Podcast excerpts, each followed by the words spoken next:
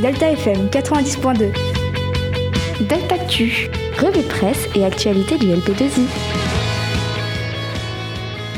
Bonjour à tous, vous écoutez Delta FM 90.2 en ce vendredi 2 octobre. Il est tout jusqu'à 14h30 et ensemble nous allons voir les actus du monde entier et les actus du LP2I. Vous utilisez le mot intelligent, vous avez terminé dernier ou avant-dernier de votre promotion, n'utilisez pas ce mot avec moi. Fin de citation.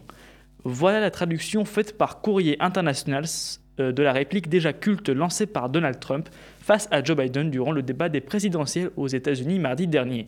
Ce que je viens de vous dire n'est euh, euh, qu'une des dizaines ce que je viens de vous dire n'est qu'une des dizaines d'arguments ad hominem et ad personam, soit des attaques directes envers la personne et non envers ses arguments. Le débat était un désastre total, libération dit même Trump-Biden, chaos debout face au débat. Mais ce débat peut aussi être euh, inquiétant pour la politique.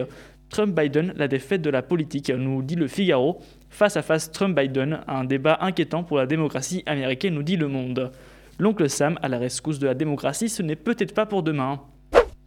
Parlons du conflit actuel en Haut-Karabakh, une région de l'Azerbaïdjan où, la plupart de ses habitants sont d'origine arménienne.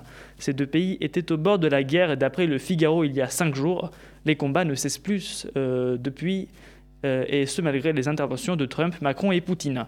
Deux envoyés spéciaux du monde ont été touchés lors d'un bombardement sur la ville de Ma Martouni, excusez-moi, dans le territoire azerbaïdjanais séparatiste soutenu par l'Arménie, nous dit Le Monde. Euh, euh, dans son journal. Le président français a assuré hier qu'un avion sanitaire serait envoyé pour les rapatrier. Après presque 500 jours sans gouvernement, la Belgique a enfin un nouveau Premier ministre, M. Alexandre Decroix, nous dit euh, Courrier International. Joie pour certains, mais surtout des doutes pour la plupart, car ce gouvernement arrive en pleine crise sanitaire qu'il va devoir réussir à gérer. Les Belges auraient-ils toujours le seum? L'info est tombée ce matin un peu avant 7h. Donald Trump a le Covid-19. Cette nuit, The First Lady et moi avons été testés positifs au Covid-19, annonce le président des États-Unis sur Twitter. Ils vont se mettre en quarantaine. Trump assure qu'il va continuer d'exercer ses fonctions depuis la Maison-Blanche, mais la campagne électorale risque d'être bouleversée à 32 jours du scrutin, annonce l'Ops. Une petite gorgée de Javel et tout rentrera dans l'ordre. Pas de pause musicale pour aujourd'hui, sinon l'émission va durer trop longtemps, mais à la place, l'interview du candidat pour le CVL au LP2I, Noah Coudouan. Bonjour Noah Coudouan, merci d'être sur Delta Actu euh, avec moi aujourd'hui. Ben, merci à toi. Tu es donc élève en première A, tu es arrivé au LP2I cette année en septembre et tu veux être candidat au CVL pour proposer un projet international. Alors du coup, est-ce que c'est un projet audacieux euh, et surtout de faire ça dès sa première année au LP2I Bon alors en soi ça aurait été un projet ambitieux si j'aurais pas vraiment réfléchi, mais euh, on en a quand même parlé avec euh, Madame Jouve, Madame Marin, euh, avec toi même qui est mon, mon suppléant et avec certains élèves histoire de mesurer un peu, voir si s'ils étaient partants ou pas. Donc non non ça va, je suis, je suis plutôt confiant et on verra, on verra. Très bien. Et du coup, ton projet, ce n'est pas un doublon pour ce qui est déjà proposé dans notre lycée international. Qu'est-ce qui différencie un peu de ce que tu proposes et de ce qui est déjà proposé euh, dans le lycée? Alors euh, justement, ça c'est une des raisons principales de pourquoi il y a ce projet. Donc en fait, non, ce serait une version améliorée de LP2I euh, à ILES parce que euh, le, le c'est quand même vachement compliqué de partir. Il y en a plein qui voire même ne connaissent même pas l'association. Et donc là, le but serait de rendre ça beaucoup plus accessible, moins cher et plus euh, comment dire sélectionné par les élèves, ne serait-ce que pour les destinations qui seront par exemple choisies par les élèves. On fera des sondages et ce sera eux qui euh, qui verront dans la mesure du possible. C'est-à-dire qu'on va pas commencer directement par partir aux États-Unis.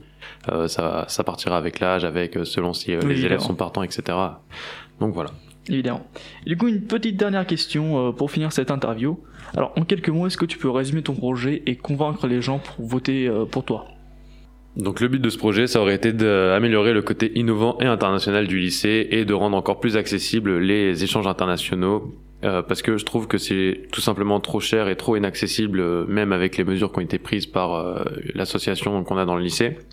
Parce que tout simplement avec d'autres associations en dehors, comme je prends par exemple EF ou des trucs comme ça, on va devoir payer un SMIC pour pour partir deux trois semaines. Donc là, le but ce serait de faire un genre de de gros site, en gros avec les écoles avec qui on aura été en contact où les élèves ont juste euh, donc un élève qui veut partir, il crée son profil en fait, il met euh, ses goûts, etc. Combien de temps il veut partir, ses objectifs, et euh, donc il va trouver quelqu'un en, avec les mêmes objectifs que lui, Et donc là, il va y avoir une, une communication pardon, numérique. Et ensuite, en vrai, on pourra procéder avec un échange pour ceux qui s'entendent vraiment bien. Donc je dis bien, j'insiste bien sur le côté échange, c'est-à-dire que le principe de ne pas avoir à payer la famille chez qui on va être hébergé, ça va être de partir si on est prêt à recevoir. Donc voilà, après les élèves choisiront les, les destinations et selon comment ça se passe, si les élèves ont vraiment envie, ils sont bien intéressés par le projet, les, distances, les destinations pourront être plus ou moins vastes et le, temps sur place plus euh, plus long. Plus long, voilà. Très bien, du coup, merci beaucoup euh, Noah Coudouan, candidat euh, au CEVEL. On peut du coup trouver plus d'informations sur ta campagne sur le site des candidatures de CEVEL et dans l'ARC. On peut voter pour toi le 8 octobre qui arrive là tout de suite, la semaine prochaine. Merci bien.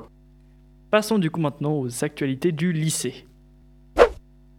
Les SF ont repris mardi après l'annonce des groupes lundi soir. Du coup, la prochaine séance sera dans deux semaines, soit le mercredi 14 octobre, séance spéciale car ce sera le comité de lecture. Cette semaine aussi, c'était aussi la semaine développement durable. Plusieurs activités comme des ateliers, débats et des expositions ont eu lieu euh, en FCL.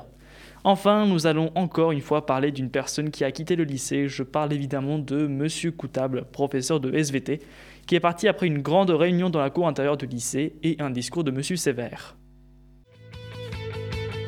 Merci à tous d'avoir écouté ce Deltactu que vous pouvez retrouver en podcast très bientôt. On se retrouve du coup la semaine prochaine, vendredi à 14h30, et nous allons notamment parler du résultat des élections de la CEVEL après la revue de presse. Pensez à voter jeudi 8 octobre et bon week-end à vous. Delta FM 90.2. Delta Q. Revue presse et actualité du LPDZ.